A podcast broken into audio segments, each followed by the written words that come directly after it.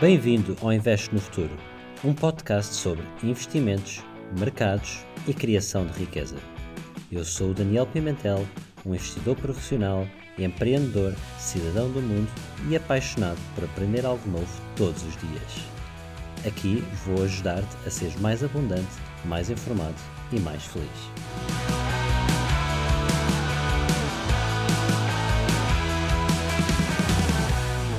Olá a todos, bem-vindos ao episódio de hoje. Hoje tenho um convidado muito especial comigo, o Carlos Guimarães Pinto. Olá, Carlos, tudo bem? Olá, Daniel, muito obrigado pelo convite.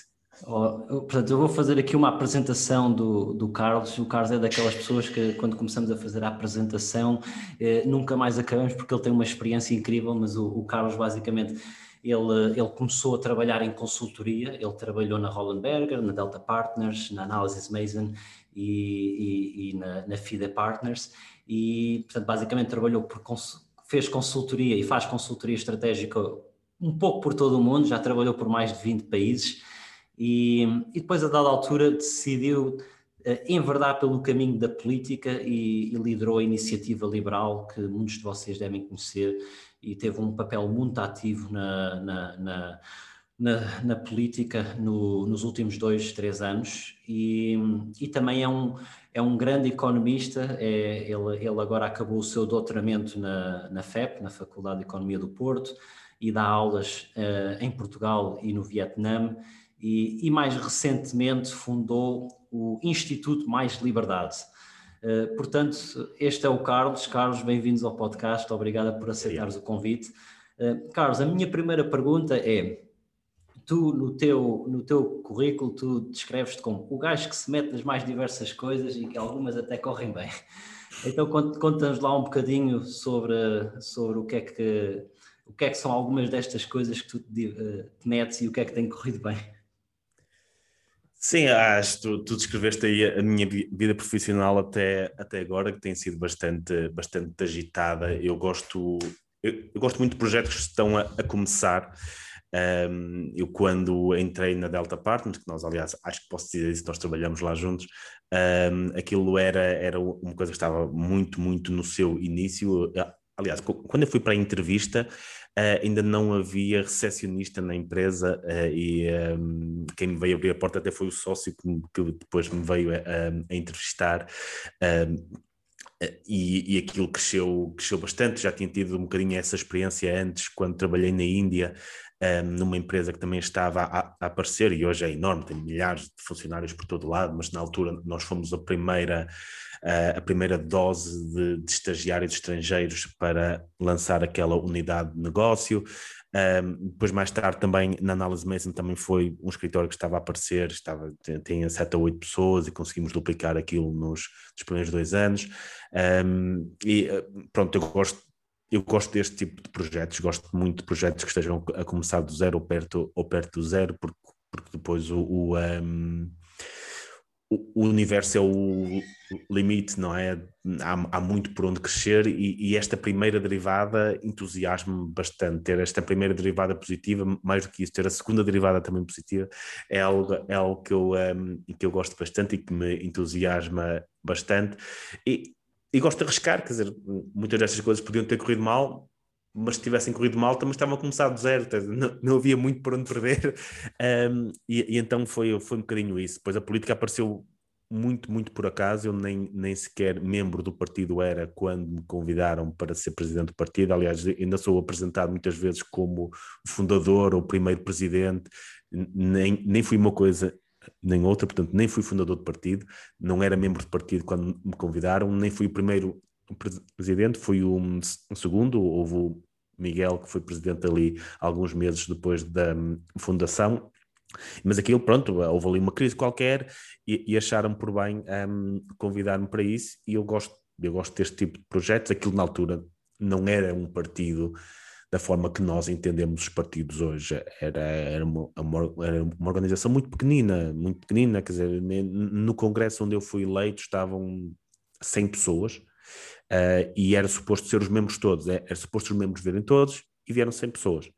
Uh, portanto, era uma, uma organização muito, muito, muito pequena nessa altura, mais um think tank do que propriamente um partido. Depois conseguimos fazer aquela evolução fantástica num ano e, e quando houve a um, eleição para a Assembleia da República, aí sim se tornou num partido naquilo que as pessoas normalmente na definição de partido que as pessoas normalmente têm, com uma, com uma máquina, com uma organização, com aspiração a ir às eleições todas e, e, e conquistar uh, os mais diversos cargos.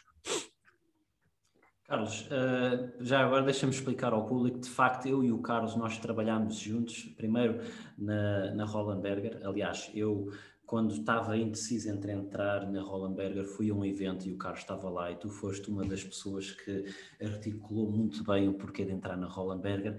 E depois, quando não é o meu espanto que eu entro na Rollenberger e tu, e tu passado uma semana, ou tinhas saído na semana passada, algo assim, e tinhas ido para, para a Delta Partners, que era uma, uma consultora internacional com, com um escritório no Dubai, e depois ficámos sempre em contacto, e depois um, uns anos, um par de anos mais tarde eh, eu segui um bocadinho os teus passos também por convite teu.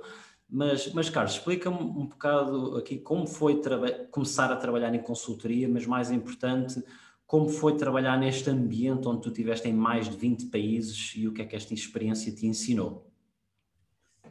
Um, eu acho que muita da aprendizagem que eu levei depois para os outros desafios da, da minha vida um, veio da Delta Partners, uh, daquilo que consegui aprender com, com as pessoas da, da Delta Partners, da Roland Berger também, mas só estive lá um ano e, e, a Delta Partners no, no Dubai foi uma experiência bastante abrangente por, por vários motivos. Primeiro porque viajava imenso, porque uh, cruzava-me com várias culturas, depois porque a própria cultura da empresa, de uma empresa que está a aparecer, ao contrário da Rollenberg, que já era estabelecida, uma empresa que está a aparecer e precisa de crescer, um, tem uma cultura muito, muito diferente, um, uma, uma viragem muito mais para, para vendas, a, a, necessidade de estar sempre no pico da performance a toda a altura, porque, porque quem está a crescer não, não pode arriscar não estar bem, tem que estar sempre bem, tem que ser inovador, tem que, ser, tem que estar sempre naquela perspectiva de um, nós vamos apresentar algo novo e, e uh, porque estamos a lutar contra empresas que já estão estabelecidas, já têm muito mais processos, então nós não só temos que ser um, tão bons como eles, temos que ser sempre melhores para, para escapar à desvantagem que temos em relação a, a sermos uma marca desconhecida. Um, e isso, isso deu-me vários ensinamentos, a parte de ir a vários países, eu acho que se desenharmos ali um triângulo entre a Nigéria, o Uzbequistão e as Filipinas, eu acho que cobri para metade dos países que estão nesse triângulo.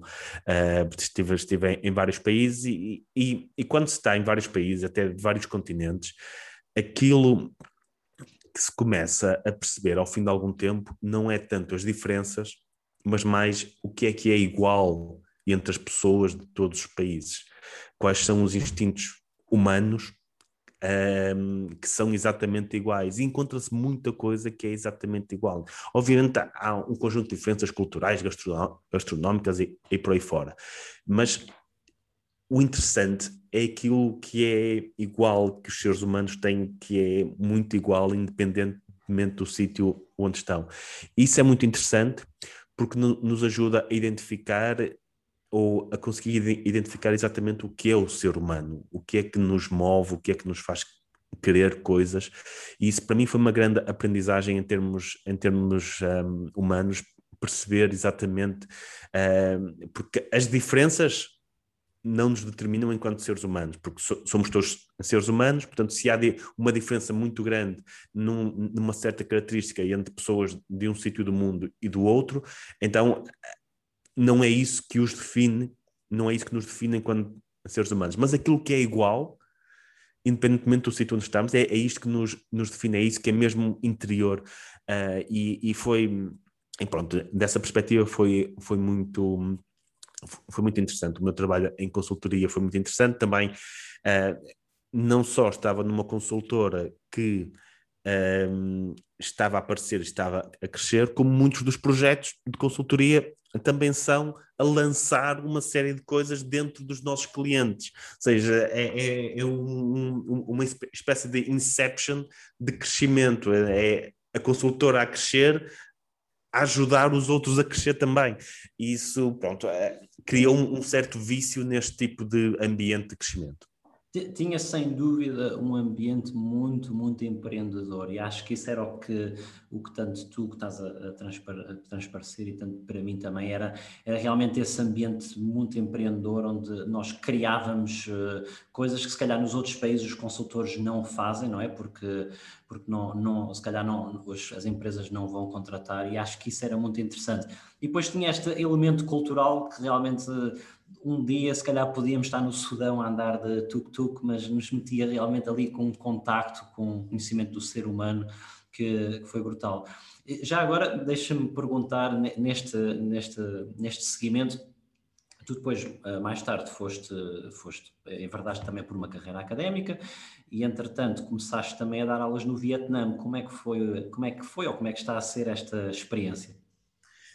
Isto, eu, eu um, voltei para Portugal, porque a carreira de consultoria, como tu sabes, é bastante cansativa e, e por ser muito intensa, em que não há horários, não há dias, não há, fim, não há fins de semana. Ao fim de alguns anos, a maioria das pessoas opta por outro, por outro estilo de vida e eu optei também por isso, por voltar a, Portugal e fazer o meu doutoramento. Um, e, e, nesse doutoramento conheci uh, uma pessoa que era do, do Vietnã. E, e lá está, pela minha experiência, e, pronto, e como alguém que já tenha estado na Ásia, saberá reconhecer as pessoas daquela parte do mundo têm um, um sotaque muito forte no inglês, um, que é muito difícil para perceber a quem não está habituado a ouvir esse, esse sotaque. E, e pronto, a pessoa de Vietnã tinha um bocadinho esse problema e, e, eu era provavelmente a única pessoa que o entendia, que entendia o inglês dele, então ficamos muito próximos, muito amigos, e, e a certa altura ele, ele convidou-me para, para ir lá dar, dar essas aulas, um, sabendo pronto, que ele é um país comunista e sabendo ele as minhas convicções ideológicas, e ele aliás disse que até queria isso, que estavam à procura disso, é engraçado que, que o Vietnã, sendo nominalmente um, um país comunista, é, naquelas estatísticas que aparecem sobre a aceitação da economia de mercado, a maioria da população é, é, o, é o país que aparece no topo com a maior parte da população a aceitar que a economia de mercado é, é efetivamente a solução. Eu acho que há ali uma viragem ideológica dentro do país e isso, isso também acabou por se refletir no facto de não se importarem minimamente com as minhas convicções, porque, porque há ali uma, uma vontade. E, e, e, e, e dar as aulas foi, foi muito bom, porque foi para uma universidade de topo, com alunos de topo, o que, o que para qualquer professor é, é extraordinário. E, e, quando falamos de alunos de topo no Vietnã, estamos a falar de um país enorme que vai buscar os melhores alunos, que aquela universidade vai buscar os melhores alunos do país todo. Então é, é, é muito, é muito desafiante, tem umas capacidades matemáticas fantásticas. Um, são alunos que são capazes de me corrigir a meio de uma aula se eu, se eu fizer um erro matemático ou houver ali uma nuance matemática na resolução dos problemas. Portanto, são alunos muito, muito bons. Um, eu fui dar análise de investimentos, que é uma coisa que cruza tanto com a minha parte académica como com a minha parte consultoria, portanto fazia muita análise de investimentos como consultor um, e, um, e, pronto, foi, foi bastante interessante, foi mais uma experiência enriquecedora, teve que ser travada devido à pandemia, um, não sei se irá ser retomada ou não, ainda estamos a ver. Carlos, explica-nos um pouco o que é que foi a, a tua especialização na, no doutoramento.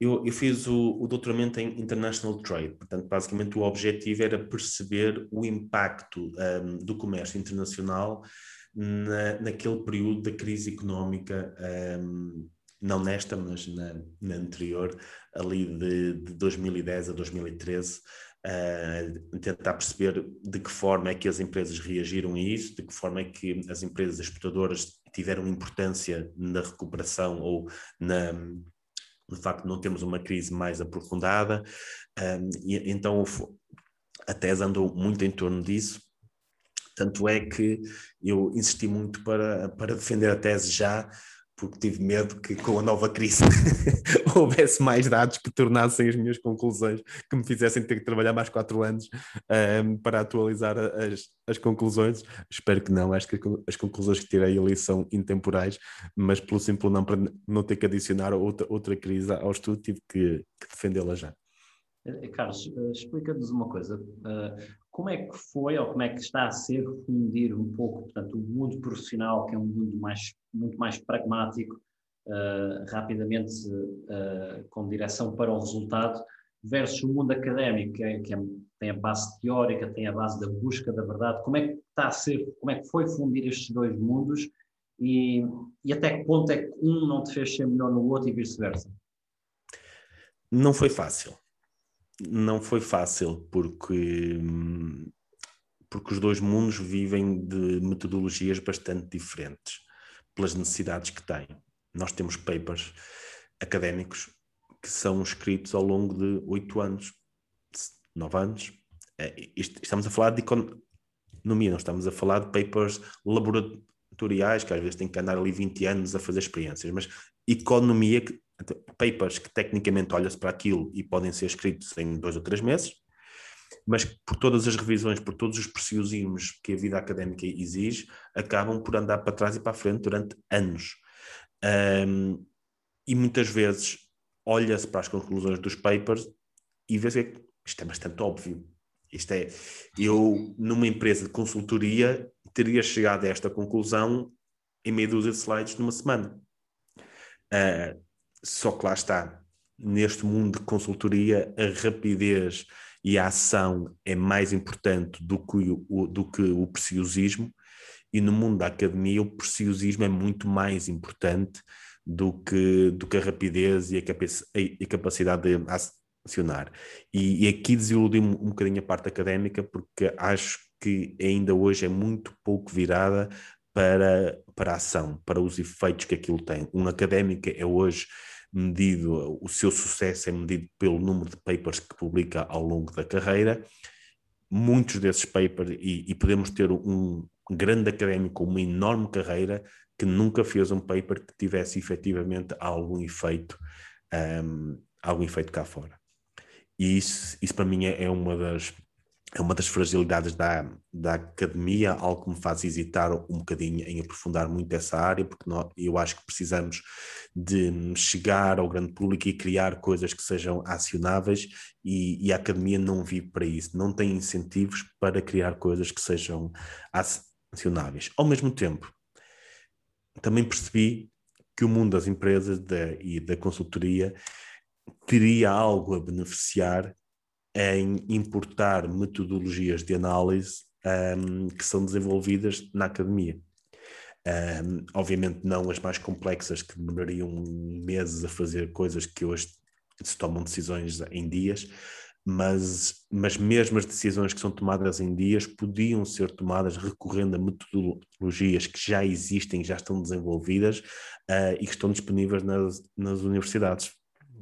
Tu deves te lembrar, nós Uh, quando fazíamos mergers and acquisitions, coisas, negócios de milhares de milhões de euros, muitas vezes, um, o tipo de análise que fazíamos, muitas vezes charter uh, correlações que nem sequer haveria grande certeza se implicariam causalidade ou não, nós assumíamos que sim, uh, e toda a gente assumia que sim, mas, mas em termos académicos aquilo não, não tinha grande solidez e era muito fácil dar essa solidez para evitar evitar cometer-se algum tipo de, de erros. Portanto, acho que há uma aprendizagem também do mundo da consultoria e das empresas em relação à, à academia, principalmente na parte da gestão, que é onde falta, onde isso falta mais. Nas engenharias já começa a haver um, um bocadinho mais, na parte, na parte científica já, já começa a haver, até porque muitas dessas empresas dependem uh, de, de, ter novos produtos e, e, isso só aparece com a investigação das universidades.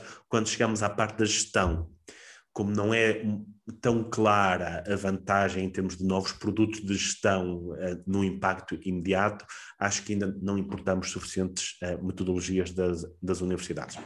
E, eu acrescentaria aqui uma coisa, que é o mesmo se aplica à política. Um, aquilo que aprendi em consultoria ajudou bastante um, na parte política. Uh, ainda hoje toda a gente diz que aqueles quadros que foram criados, ainda hoje a iniciativa liberal coloca isso, um, que a forma de comunicar é muito parecida com a comunicação consultor, portanto é aquele, o título e depois a fonte e depois muitos gráficos e não sei o quê, e, e foi esse o objetivo, quer dizer, como é que vamos comunicar um conjunto de ideias complexas de forma fácil. É isso que os consultores fazem. Os consultores, basicamente, grande parte do trabalho dos consultores, ao, ao contrário do que as pessoas pensam, não é a parte da análise, mas pensar como comunicar análises complexas de forma muito simplificada para quem toma decisões.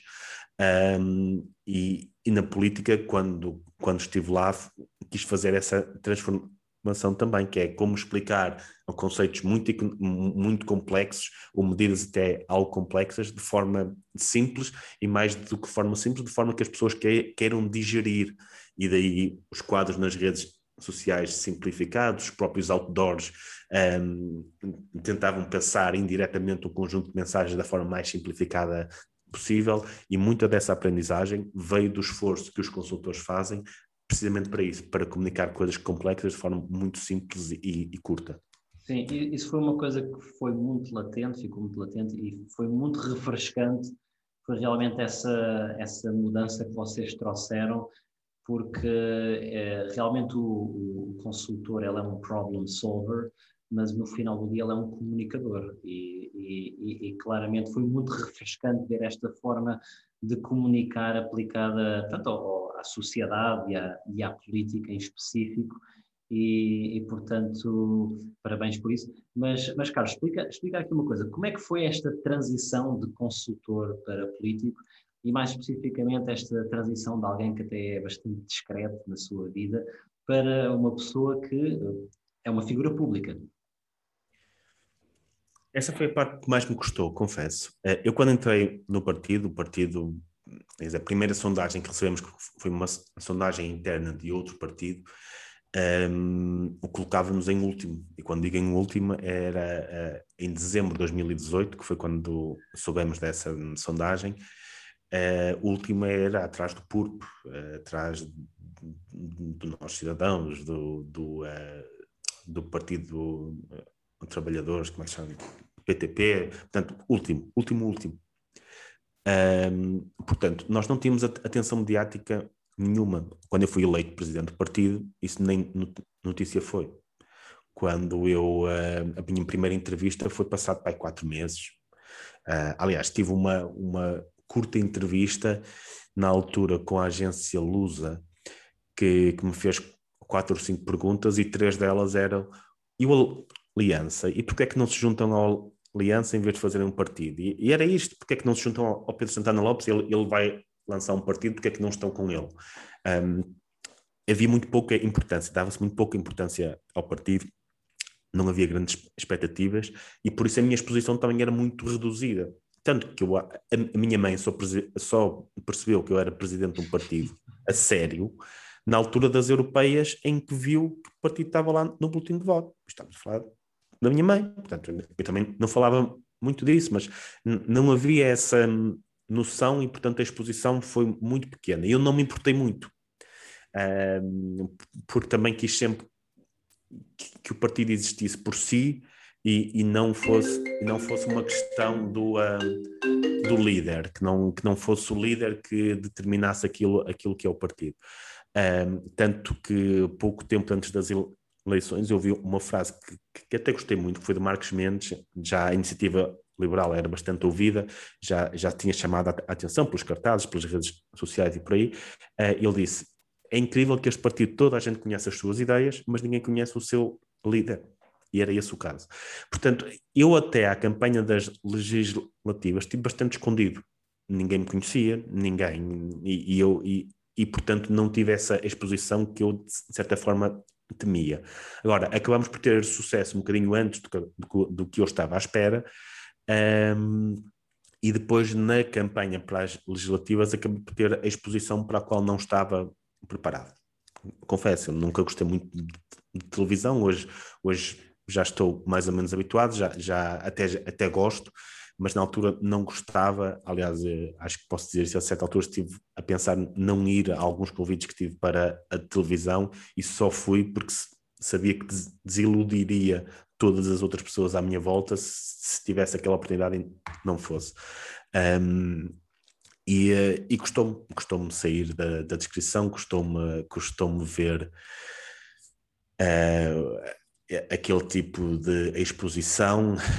Um, na altura, pronto, pronto, gostou, tu sabes, pronto, conheceste no, na, no período anterior, sabes que mesmo em, em ambientes sociais era, era, normalmente uma pessoa bastante discreta um, e, e, e custou um bocadinho dar esse salto, mas pronto, era algo, é também um desafio pessoal, não é? é, é, é porque isto é, é, muito fácil dizer, ah, pá, o tipo é muito inteligente, faz isto, faz aquilo, é, mas os verdadeiros desafios intelectuais são quando saímos da nossa zona de conforto. E efetivamente a exposição mediática está muito fora da minha zona de conforto e foi um desafio intelectual muito grande para mim que me custou muito a ultrapassar, mas pronto, a, a vida também é feita destes, destes desafios. Carlos, também não queria desperdiçar a oportunidade porque há muitas pessoas que estão a ouvir e que nem sequer estão familiarizadas com o liberalismo, portanto se pudesse explicar aqui só o muito básico do que é que é o liberalismo one-on-one. -on -one.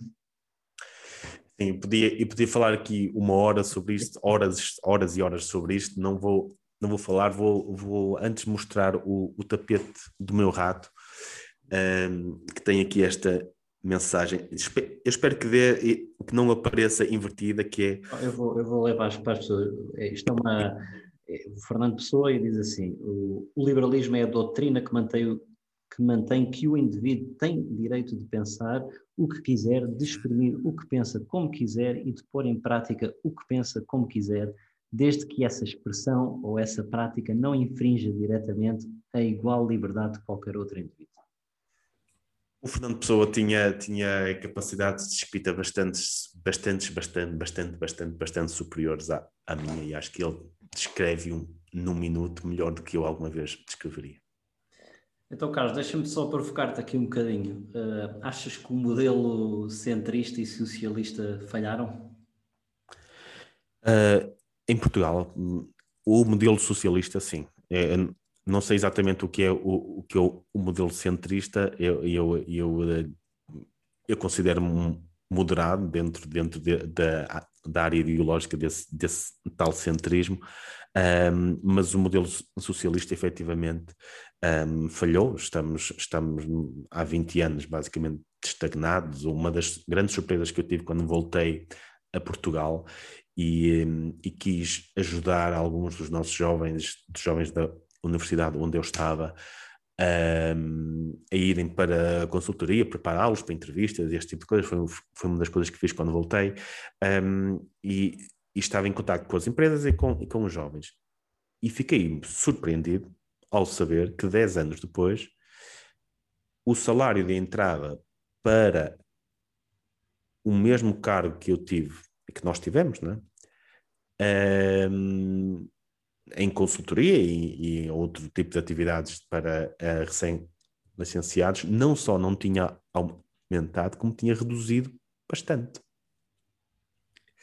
Como é que é possível, no espaço de 10 anos, nós não conseguirmos sequer aumentar ligeiramente aquele que é o salário de entrada dos, dos recém-licenciados ou recém-mestrados, sendo que agora até entram com mestrado, são 5 anos na mesma, mas mas vão com mestrado. Acho que este modelo falhou. Falhou por vários motivos uh, e parte deles são políticos. Há outros motivos. Eu acho, eu acho que a entrada no euro também eh, teve um problema de competitividade. Eh, Portugal entrou com problemas de competitividade que não, que não lhe permitiu resolvê-los. Não estou a defender essa ideia. Eu acho que a saída seria um erro ainda maior, um, um erro brutal. Acho que devíamos ter entrado noutras, noutras circunstâncias. Um, uh, o choque no comércio internacional que aconteceu com a entrada da China e muitos outros países na Organização Mundial de Comércio, na, nas trocas internacionais no princípio deste século, também prejudicou Portugal e, o desenvolvimento português, mas houve também razões políticas para isso e, e um modelo económico que foi seguido, uh, nomeadamente pelo Partido Socialista, foi provavelmente uh, o maior fator a determinar a estagnação em que estamos.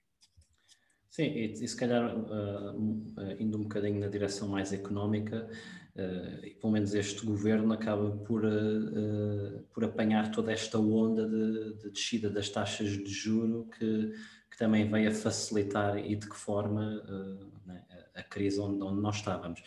Foi, foi, foi, foi um conjunto de fatores terrível, que foi um, a entrada desses países no comércio internacional, uh, nós éramos, nós estávamos posicionados como o país pobre num grupo de ricos, ou seja, produzíamos aquelas coisas, pronto, as, as teorias ricardianas do comércio internacional, nós éramos um, um país pobre num, num, numa zona de troca de ricos, ou seja, especializamos naquilo uh, que os países pobres se especializam, estamos a falar de textos, de tudo que era mais trabalho intensivo, de repente entram países muito mais pobres do que nós, nós nem éramos suficientemente ricos para produzir as coisas tecnologicamente mais avançadas, nem pobres para termos vantagem um, em termos salariais e fomos apanhados ali no meio. Se tivéssemos moeda própria quando isso aconteceu, o que aconteceria é, era aquilo que aconteceu noutros tempos, que é a moeda desvalorizaria, que nos permitiria um, um período, uma transição de recuperação. Uh, isso não aconteceu, uh, porque já estávamos no euro um, e estávamos no euro, um, que era liderado por uma Alemanha fortemente exportadora, ou seja, a moeda, em vez de se desvalorizar como aconteceria se tivesse moeda própria, a nossa moeda valorizou-se, que era o euro. E, uh, ao mesmo tempo, o euro permitiu-nos um endividamento mais fácil e a resposta política mais fácil para este tipo de crise que nós tínhamos era precisamente endividar-nos. Uh, foi um conjunto de fatores que, uh, que lançou o caos, não nos permitiu ter as ferramentas automáticas, uh, ter o automatismo de taxa de câmbio para absorver esse caos, e deu, antes, pelo contrário, deu-nos o outro incentivo, que é o incentivo do endividamento, que ainda agrava o caos. Um, parte disto, obviamente, foram opções políticas, podiam, podiam ter sido tomadas outras. Há países que estiveram no euro e que têm tido crescimentos fantásticos, nomeadamente na Europa de Leste, estamos a falar da Irlanda por aí, é, que, tomaram opções políticas diferentes, portanto não era inevitável, mas houve um conjunto de fatores que, aliado às opções políticas, fizeram com que estivéssemos onde estamos hoje. E, e se calhar mais, mais, importante, olhando para o futuro, tu achas que Portugal uh, pode vir a ser pode vir a ser um dos países mais pobres da zona euro? Da zona euro já é. Uh, pode, pode, em breve, vir a ser o país mais o pobre. País. Isso, é, isso é, o que é muito triste. É, é, que, é, que, a zona euro, até mais do que a União Europeia, representa uma coisa, que é todos os países que estão expostos aos mesmos fatores externos. Podia, podia, sempre dizer que os países da União Europeia, os outros países que não estão na zona euro, pelo menos têm essa flexibilidade cambial e por aí fora. Um, mas na zona euro estamos todos no mesmo barco. Ou seja, a, a, inflexibilidade cambial que Portugal tem é a mesma que os outros países todos têm. E, e quando passamos a ser o país mais pobre aí, Isso significa que foram mesmo as nossas opções que nos levaram aí, que não foram as, as condicionantes externas, foram as opções de Portugal, as opções políticas e económicas de Portugal que fizeram com que nós empobrecêssemos. Eu acho que estamos, estamos a caminho disso. Neste momento só temos a Grécia e um dos Bálticos atrás, ou mais outro país ou assim, mas, uh, mas estamos a caminho disso. Oh, Carlos, sem, sem te pedir para fazer aqui uma grande, um grande uh comentário sobre o tema, mas o que, é, o que, é que poderia ser um ou dois fatores que, que poderia reverter isto e aumentar esta competitividade do país? Um, nós temos uma grande oportunidade agora, que até, que até foi trazida em parte pela pandemia, mas que já vinha, já era algo em crescendo uh, anteriormente, que é a deslocalização do trabalho. E quando pessoas altamente qualificadas ou empresas podem ter o seu trabalho a partir de qualquer parte do mundo, vão escolher países que sejam, um, seguros, que tenham bom tempo e que estejam dentro de um bloco económico significativo para se poder fazer este tipo de trocas. Portugal tem as três características. Uh, tem uma oportunidade brutal para aproveitar esta onda. Brutal. A transição digital é uma oportunidade fantástica para Portugal. Agora precisa de duas coisas. Uma é, uma, é um choque fiscal para atrair essas pessoas. Para atrair e reter. É, acho que reter também é importante, porque hoje um engenheiro informático em Portugal recebe imensas propostas do estrangeiro e, e, olha para a, sua, para a sua conta fiscal aqui para, e para a conta fiscal no estrangeiro e se calhar acaba por ir para, para o estrangeiro. Não precisamos desse choque fiscal para atrair pessoas e empresas um, e precisamos de um choque de desburocratização. Eu, eu nunca tinha, eu já tinha esta noção pela investigação que fazia da dificuldade que é ter uma empresa em Portugal. Um, quando abri o Instituto, que não é uma empresa, portanto não tem muitas das obrigações que as empresas têm, fiquei chocado. Fiquei, fiquei chocado. Eu, eu, eu não vejo um, um pequeno empresário uh, que até muitas vezes que não tem formação em economia. Eu sou, eu sou um doutorado em economia que estuda as necessidades ehm, das empresas e, e, e as leis e, e conheço de alguma forma o direito fiscal e por aí fora, um bocadinho. E tive muitas dificuldades com todas as obrigações que as empresas têm. Eu imagino alguém que, sei lá, que inicia um negócio num café, que, uma coisa, a, a, probabilidade de ser apanhado num conjunto de regras que são tão intrincadas, tão difíceis, uh, é muito grande. E isso é um problema para os pequenos empresários, para as pequenas empresas, para os freelancers.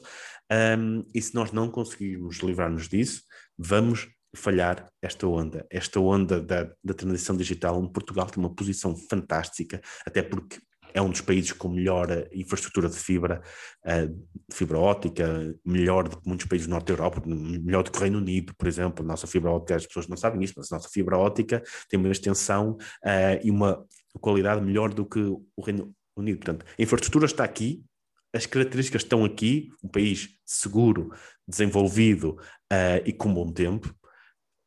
Só falta mesmo a parte política, que é o choque fiscal e a desburocratização. Sim, tu, tu falas aí, aí no, nesses três pontos da parte digital, do choque fiscal, de, de desburocratizar, e isso lembra-me uma história engraçada que é atribuída a Milton Friedman, mas eu nem sequer sei se foi mesmo ele, mas que é atribuída a ele em que ele foi visitar a, China e está lá com, com, com, o seu counterparty, o burocrata chinês, e, vão, e estão a ver uma obra, estão a construir um canal e ele fica muito surpreendido porque estão a usar eh, paz e ele pergunta, mas porquê é que vocês não, pronto, não usam tratores para construir isso? E o burocrata chinês responde-lhe que, pá, você não percebe, isto aqui é um programa de emprego, ou como Milton Friedman respondeu, então porquê é que não lhes dão colheres em vez de paz, não é? E... É, isso, é isso, é isso. Muitas vezes estes raciocínios que até parecem muito simples e lógicos, que é não podemos ter desenvolvimento tecnológico porque isto vai tirar emprego às pessoas, as pessoas só percebem o ridículo desse, desse raciocínio quando levamos mesmo ao, ao extremo e as pessoas percebem porque é que isso é ridículo. É, exatamente. Olha, Carlos, se calhar fazendo uso aqui um bocadinho de, do teu conhecimento económico, como é que tu vês uh, 2021 a economia a evoluir? Uh, perspectivas de crescimento? Eu acho que 2021 vai ser um ano de recuperação. Acho que não vamos ter aquela recuperação em V, principalmente em Portugal, não vamos ter aquela recuperação em V. Havia muita expectativa de que a pandemia iria gerar uma crise, mas com uma recuperação muito rápida. Ou seja, iríamos voltar ao ponto inicial de forma relativamente rápida, porque não era nada estrutural, era algo conjuntural e que uma vez passada essa, essa, essa conjuntura iríamos voltar rapidamente. Um, a verdade é que Portugal tem, tem certos limites ao crescimento, ou seja, Portugal não tem um limite ao decrescimento, não tem um, um limite à queda, não tem nada estrutural que o faça uh, estar mais protegido numa altura de queda, mas tem muitas coisas estruturais que fazem, que impedem com que haja o crescimento depois. Um, nomeadamente em termos da criação de empresas, uh, a passagem de capital, haver capital disponível para um, re recapitalizar as empresas, temos um conjunto desses problemas, portanto Portugal não vai, não vai ter a sua recuperação em V, eu acho que só devemos voltar aos níveis de 2019, talvez, talvez em 2022, 2023, se tudo correr bem. Um, mas, mas vai ser um ano de recuperação, mas é, mas é uma recuperação de certa forma artificial, porque é basicamente a reabertura das coisas que estavam abertas em 2019. Vamos ter 4 ou 5% de crescimento, mas este 4 ou 5% de crescimento não tem o mesmo significado que teria, que teria que crescer 4 ou 5% em 2019 ou 2018. Significa outra coisa qualquer, que é basicamente esperamos nossa reabertura da, da economia. Agora, agora está muito em cima da mesa o tema da, da inflação e do teu lado, como é, o que é que tu esperas acontecer e, e se calhar mais até do ponto de vista dos bancos centrais, uh, que eles têm, já têm imprimido muito dinheiro, que, que, como é que, que possíveis ações é que achas que podem vir a ser implementadas? Eu confesso que este é um dos assuntos que mais me preocupa um, e preocupa-me pelos potenciais efeitos, mas também por eu achar que ninguém percebe muito o que está a acontecer, mesmo aquelas pessoas que deviam saber. Eu sou doutorado em economia, não sou um grande académico, sou, sou doutorado e não percebo, não, não sei antecipar aquilo que vai, que vai acontecer. Nós estamos num experimentalismo monetário que nunca aconteceu antes, nunca tivemos este tipo de experimentalismo monetário. Já se vê algumas consequências disso. A, concentração de riqueza é uma consequência deste experimentalismo monetário, porque um, a massa monetária aumentou, os preços no consumo não. O que é que aumentou graças a esse aumento da massa monetária? Um, os preços dos ativos, todos, até pareceram ativos do nada, que hoje têm um valor também, nomeadamente as, as, as cripto e por aí. Um, isto ajudou a concentrar a riqueza nas mãos de algumas pessoas, o que tem depois consequências políticas históricas, vai, vai está a causar um, um, conjunto de problemas. Uh, o, o, preço da habitação em todos os países desenvolvidos, o, o aumento que está a ter está efetivamente, enquanto os salários e os bens de consumo mantêm-se mais ou menos iguais, o preço da habitação está a aumentar bastante. O que é que isto está a fazer efetivamente?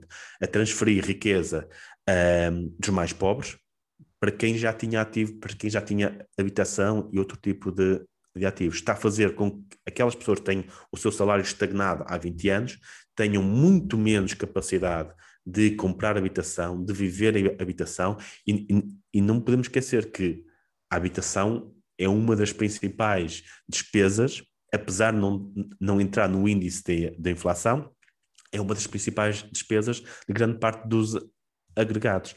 E aquilo que que está a acontecer é efetivamente um, uma deterioração da qualidade de vida das pessoas, porque mantém o mesmo salário enquanto a habitação se torna muito mais cara. Portanto, há um conjunto de pessoas têm vindo, visto a sua vida a deteriorar e um outro conjunto de pessoas, muito mais pequeno, que sem ter culpa, sem terem tido um, uma, uma conspiração global para fazer isso, um, se tornaram bastante mais wealthy, mais mais capazes. É, às vezes fala-se de Jeff Bezos ele concentra não sei quanta riqueza. Ele não fez nada, ele criou uma empresa, o Fed injetou dinheiro e essa empresa, em, em vez de valer, uh, sei lá, não sei quanto é que vale agora, 300 mil milhões de euros, vale, vale, vale 600 mil. Quer dizer, é, é, e, e, ele não fez nada. É a mesma empresa que seria se o Fed nunca tivesse feito aquela injeção. Só que como o Fed injetou aquele dinheiro, fez todos os ativos financeiros dispararem, um, as pessoas que tinham ativos financeiros estão hoje muito melhor. Uh, e isto, isto preocupa-me. Acho que existe essa possibilidade. Existe a, a, possibilidade de, de um momento para o outro, haver uma explosão de inflação, porque acabando a pandemia, as pessoas, algumas pessoas pouparam dinheiro e agora vão gastá-lo, fazer algum revenge spending, enquanto as estruturas produtivas continuam fracas, ou seja, continua-se a produzir menos, mas vai haver mais procura de consumo, pode haver uma explosão da inflação se houver uma explosão da inflação, há um aumento das, nas taxas de juro. O aumento das taxas de juro rebenta com os países que estão altamente endividados, como Portugal. Um, pode rebentar com alguns ativos, com o preço de alguns ativos. Se rebenta com o preço dos ativos, rebenta com o setor bancário que ainda estava a recuperar da crise anterior. Portanto, o potencial de explosão que temos aqui é grande. Mas tem estado contido. Portanto, eu acho que muita gente hoje, a, a política monetária é de longe a parte da economia mais complicada de perceber. Acho que mesmo os, uh, as pessoas que se dedicam à economia monetária não percebem, não percebem. Nas, nas faculdades de economia não se entende muito bem. As pessoas às vezes pensam que nas faculdades de economia aprende-se o que é o dinheiro, não sei, acho que é a única coisa que não se aprende bem, porque ninguém sabe o que é o dinheiro, como é que, como é que o dinheiro uh, eh, um, eh, flui pela economia, um, o que é que pode ou não, de um momento para o outro, causar inflação. Se, se disséssemos a, a, qualquer economista há 20 anos que íamos ter taxas de juros negativas é nos desafio e, e que a massa monetária iria triplicar, toda a gente dizia, vamos ter uma inflação brutal. Até agora não tivemos inflação nos ativos. Então, e, e explica-me lá como é que tu, neste contexto, estás a pensar, se calhar ainda agora para, o mundo dos investimentos, como é que tu estás a pensar um bocadinho sobre o, o teu portfólio, sobre os teus investimentos? Acho que a incerteza é demasiado grande para dar, para fazer uma aposta muito específica. Acho que neste momento diversificar é a melhor opção, porque, porque a incerteza é, é demasiado grande. E eu, eu eu dou-te um exemplo, e, e, diversificar ao ponto de, de, de, investir em coisas em que não se acredita. Eu tenho muitas dúvidas em relação ao futuro das cripto, muitas dúvidas.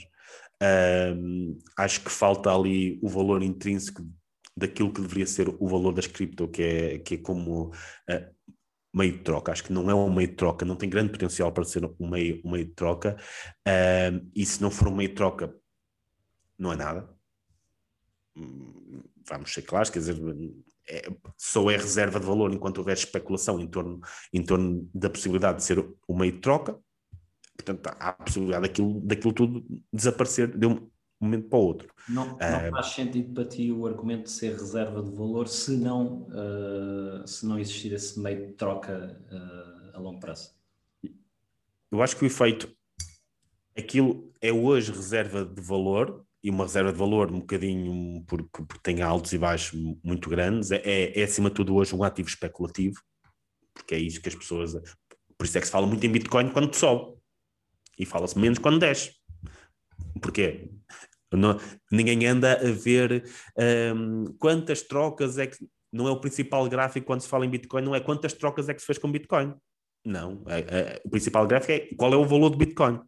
Portanto, é um, é um ativo hoje especulativo, mas isso, se Bitcoin for, se esperássemos que daqui a 10 ou 20 anos fosse um meio de troca preponderante, era normal que hoje fosse um ativo especulativo. Então, também não vou por aí. É normal que nesta fase ainda fosse um ativo especulativo, mesmo se fosse um, um meio de troca. Um, não vejo é tornar-se um meio de troca. Um, e, e, e quando não vejo tornar-se um meio de troca, tudo o resto, a reserva de valor e, e como ativo especulativo também se esvai mas tenho.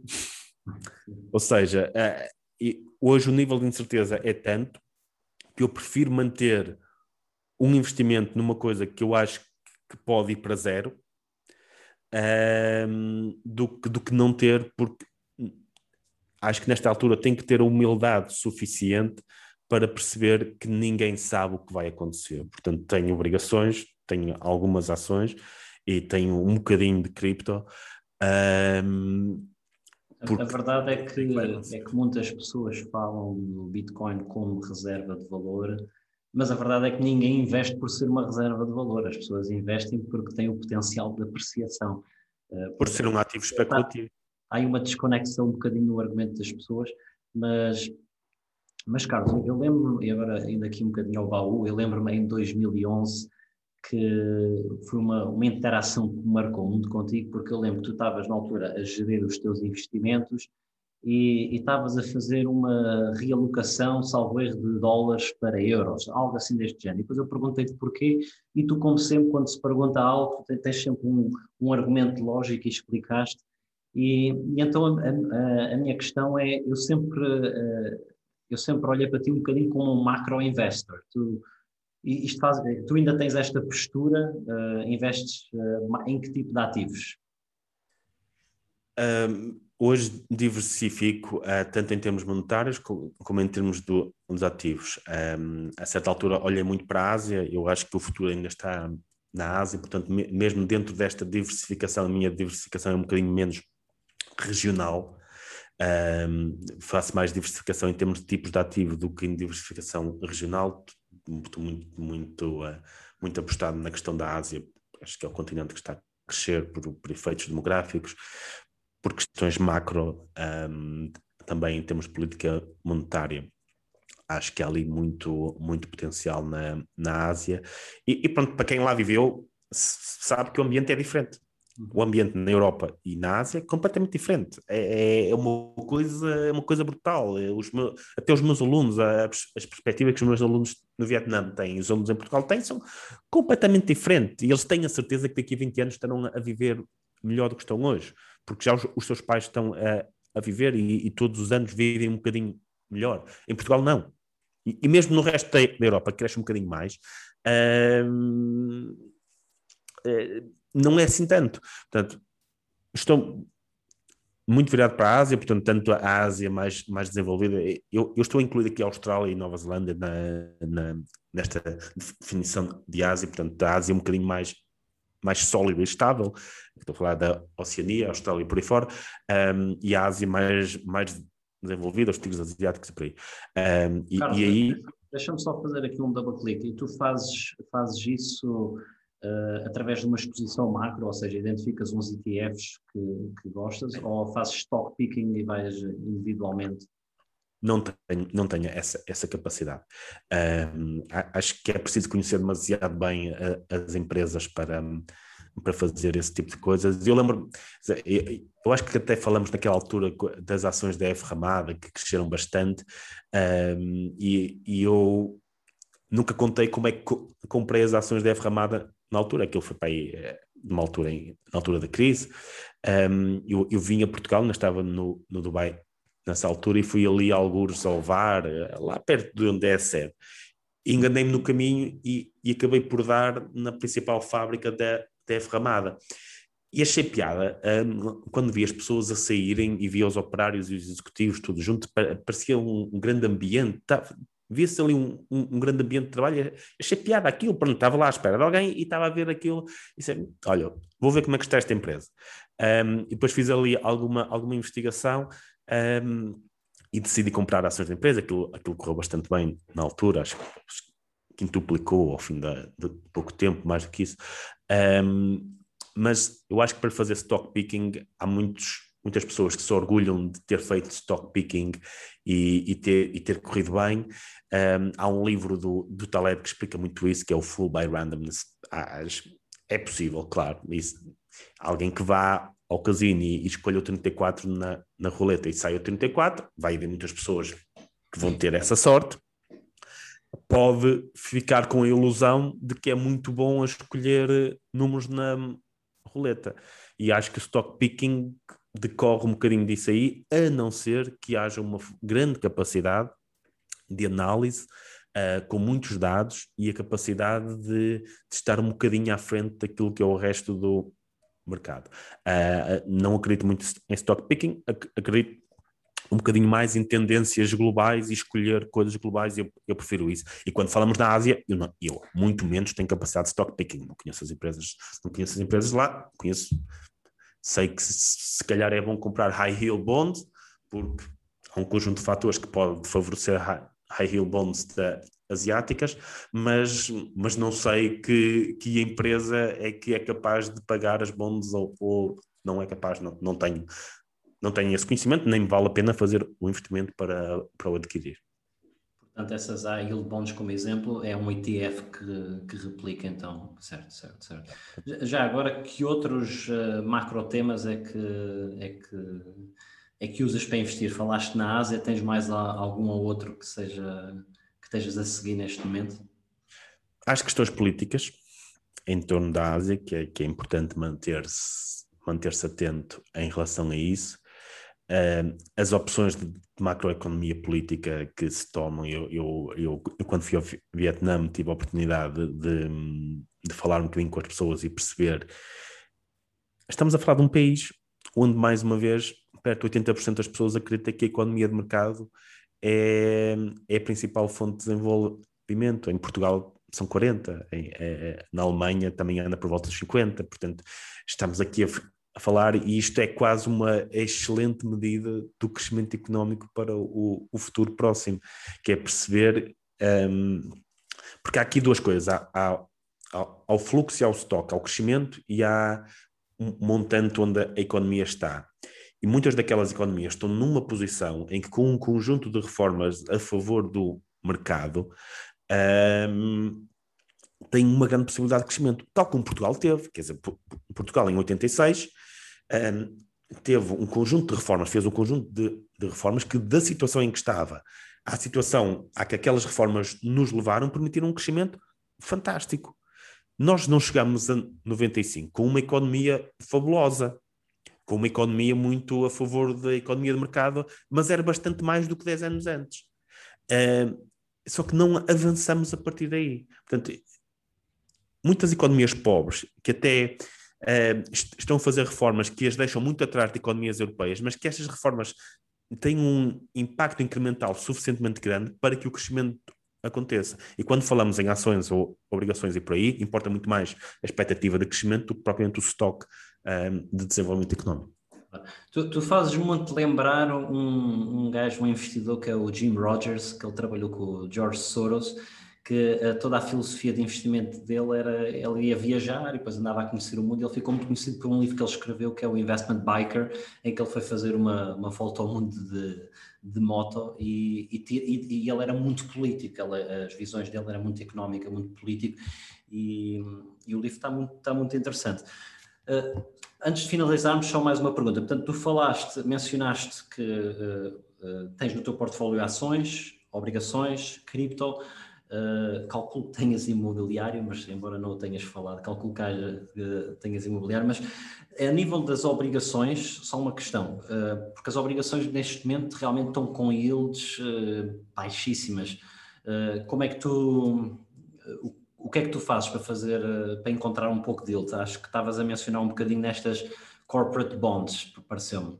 Sim, sim, fui um bocadinho para as high yield corporate bonds, mas as yields são, são baixíssimas e honestamente, neste momento, e digo isto com alguma tristeza, eu se encontrasse um investimento que tivesse 100% de certezas que me garantiria 0,1% nos próximos dois anos positivos, reais, em termos reais, em termos reais, claro está, compraria na altura. Não, não estou muito otimista. Não, em termos reais, do retorno real dos investimentos, estou muito pessimista. Acho que há demasiadas ameaças um, a curto prazo. Há ameaça inflacionista que pode ou não acontecer e não acontecendo, há um outro conjunto de, de ameaças que, que poderão vir a, vir a acontecer não sei, nós, tivemos muitos anos em crescimento, um, um, crescimento não ligado à economia real, e a certa altura isto, isto quebra. A certa altura não há hipótese. Uh, uh, o crescimento tem que estar de alguma forma ligado à economia real.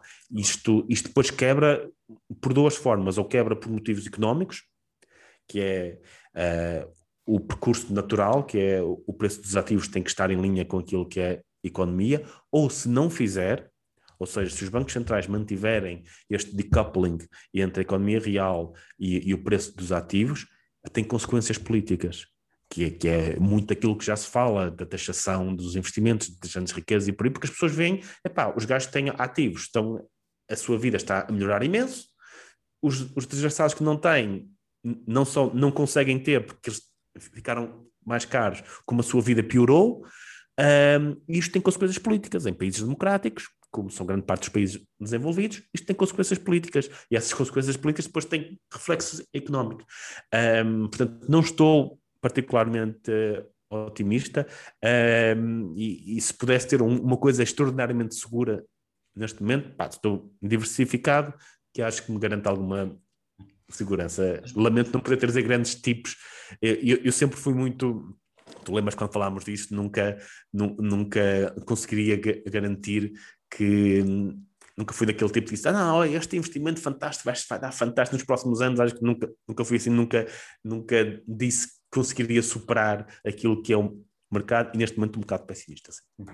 As boas notícias é que quando se investe uh, com a perspectiva de longo prazo, uh, a, a, longo prazo uh, todos estes riscos tendem, tendem a minimizar, portanto Exatamente. há risco no curto prazo, mas a longo prazo o risco ganha uma dimensão diferente, mas fica aqui a recomendação do do Carlos, diversifiquem, porque realmente há aqui muita incerteza uh, a nível económico E agora, só para finalizar, Carlos, aqui algumas perguntas um pouco mais pessoais. Eu tenho, eu tenho aqui alguns fãs teus que me mandaram umas perguntas e, e estavam muito, um deles estava muito interessado em saber se já tiveste um mentor e qual foi a lição mais importante que ele te deu.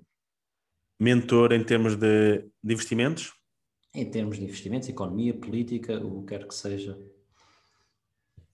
Isso é uma questão um bocado complicada. Já, já tive alguém que se tivesse sido mentor. Eu tive pessoas que foram importantes na minha hum, formação ao longo do tempo, tanto em consultoria como um, na parte, na parte académica, tive pessoas que foram importantes, que me deram, que me deram luz em diferentes direções. Acho que um mentor, acho que, acho que nunca tive. Aprendi sempre muito dos livros, portanto, os livros acho que hum, são os meus principais. Então, aproveito para te perguntar, porque essa é a questão que vinha a seguir. Algum livro favorito? Alguma, algum livro que queiras recomendar? Algum que te tenha impactado especialmente na tua vida e carreira? Um, Houve alguns. Um, o Economics in One Lesson do, do Hazlitt, mesmo para quem sabe de economia, aquilo tem um impacto, tem impacto fantástico porque simplifica muitos conceitos que nós aprendemos de forma complexa em, eh, nos cursos de economia. Fora da economia, o, o The Selfish Gene do Dawkins, que nos permite conhecer a natureza humana reduzida ao, ao seu mais, mais básico, e é um livro para mim que me abriu um conjunto de portas um, sobre, sobre estes assuntos. A, a coleção do, do, Taleb sobre a, a, questão estatística e random permite perceber um bocadinho aquilo, aquilo que são os mercados. Na política, um, um livro que na altura me abriu bastante os olhos, o, o Free to Choose, do, um, do Friedman, uh, pelas áreas todas que cobre, pela simplicidade com que, com que aquilo é, é explicado. Um, e pronto, na ficção eu gosto muito do Oscar Wilde, acho que é uma das minhas preferidas. E, e o ator, autor Carlos Pinto tem alguns livros, eu, eu, acho, que tens, eu acho que tens um par de, de e-books, parece-me. Sim, sim, um, eu escrevi, ah, eu tenho aqui por, por, por algum motivo está aqui, não foi mesmo propósito, este livro já saiu em 2014, que foi o Economista Insurgente que escrevi com o Miguel e o Ricardo. Uh, mais recentemente escrevi A Força das Ideias, que foi um bocadinho explicar o percurso da iniciativa liberal, desde que me convidaram a ser presidente até, até à, à admissão. Um, em tempos escrevi um livro que isso é que imprimi seis cópias. Eu acho que hoje não tenho nenhuma deveria ter uma para aqui, mas não tenho nenhuma, que é a crise resolvida, que era basicamente gozar um bocadinho com as pessoas que ali em 2012 achavam que a crise se resolvia com, facilmente, e, um, e foi um livro, acho que está disponível em PDF gratuitamente. Eu, na altura aquilo foi uma autopublicação, mais uma brincadeira do que outra coisa. Um, e acho, acho que foi isso. Escrevi uns capítulos por aí noutros livros. Carlos, alguns conselhos de carreira para quem esteja a começar no mundo da economia e finanças? Escalabilidade.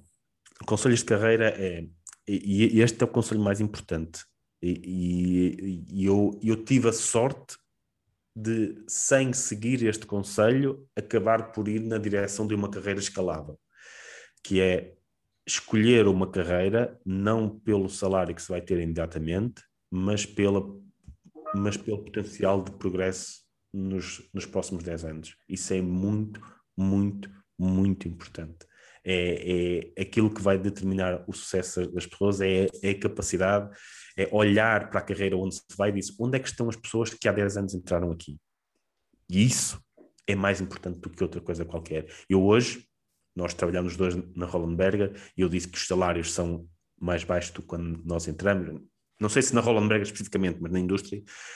Um, mas hoje, sabendo o que sei hoje, se me tivessem dito o salário é o salário mínimo, eu teria ido de qualquer forma, mesmo tendo outras, outras opções uh, que ao longo do tempo são menos escaláveis. Pensar mesmo onde é que posso estar daqui a 10 anos. Claro, muito, muito bom, muito bom advice. Uh, para, para, finalizar, duas perguntas. Uh, learning hacks. Uh, tu és uma pessoa que estás sempre a aprender, tens algum, alguma tip, alguma dica para ensinar, alguma coisa que tu faças diariamente? É, pá, é aproveitar o tempo, quer dizer, eu, um, eu, eu, eu tento ir ao ginásio hoje em dia, mas quando estou no ginásio estou a ouvir qualquer coisa, um, um podcast, algo, algo, que seja, algo que seja interessante, uh, até as séries, depois procurar que sejam séries que de certa forma ensinem alguma coisa. Nem sempre se consegue isso, mas, mas quando se consegue juntar diversão e aprender, consegue-se aprender um, um bocadinho mais. E uma coisa que ajuda também aos hábitos de sono, que é epá, todos os dias, meia horinha, 45 minutos antes de dormir, ler um livro. Se não, se não conseguia fazer mais do que isso, é, até porque ajuda, em vez de, de pegar no telemóvel ou, ou, no iPad, desligar dos ecrãs, ler, adormecer, acho que isso, até os hábitos de sono, uh, ajuda bastante.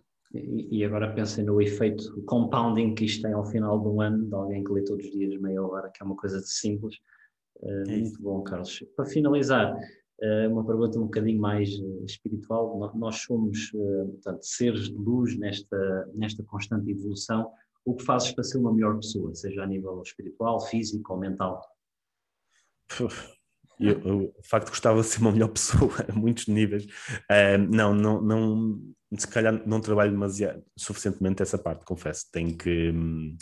Hum, as pessoas têm algum, alguma hesitação e eu tenho também alguma hesitação muitas vezes em trabalhar um bocadinho nessa, nessa área mais psicológica, mais, mais coisas. Eu, eu, eu tive consultas de psicólogo há muitos anos há, e, e, lembro que na altura ajudou, ajudou bastante a ultrapassar um conjunto de, de questões, mas nós tendemos a desvalorizar um, um bocadinho essas necessidades e às vezes com impactos com impactos importantes. Eu acho que, por exemplo, ter tido esse acompanhamento ter-me ajudado um, na, minha, na minha carreira política. Portanto, eu recomendo a toda a gente que sinta algum tipo de incerteza ou insegurança ou, ou, ou algo desse género um, a re recorrer a esse tipo de apoio. Mas, mas estavas a dizer que vais com regularidade ao, ao, ginásio, portanto, eu acho que isso, isso é em si uma terapia. Sim, é, é, e, a piscina principalmente, a piscina, porque aí tem-se mesmo que desligar, nem podcast, nem ecrãs, nem nada, ali tem que desligar completamente, está-se ali no meio da água, sem peso, sem nada, é nadar aquela horinha que eu tento fazer agora três a quatro vezes por semana ajuda bastante uh, espiritualmente. Carlos, muito obrigado, foste muito, muito, generoso com o teu tempo, foi uma, uma entrevista muito rica, com muita sabedoria do teu lado, portanto, muito obrigado e obrigado. até uma próxima. Até à próxima. Obrigado por me teres ouvido. Se gostaste do episódio de hoje, subscreve, deixa a tua review e partilha para que este podcast possa chegar a cada vez mais pessoas. E claro, acompanha-me no Instagram, danny.pimentel, e envia-me uma mensagem a contar o que achaste. Para saberes mais sobre mim e encontrares informação adicional de cada episódio, visita o meu website www.danielpimentel.pt. Atenção! Todas as opiniões expressas por mim e pelos meus convidados são apenas por efeitos educacionais, não são recomendações de investimento e não reconhecem as tuas condições financeiras específicas.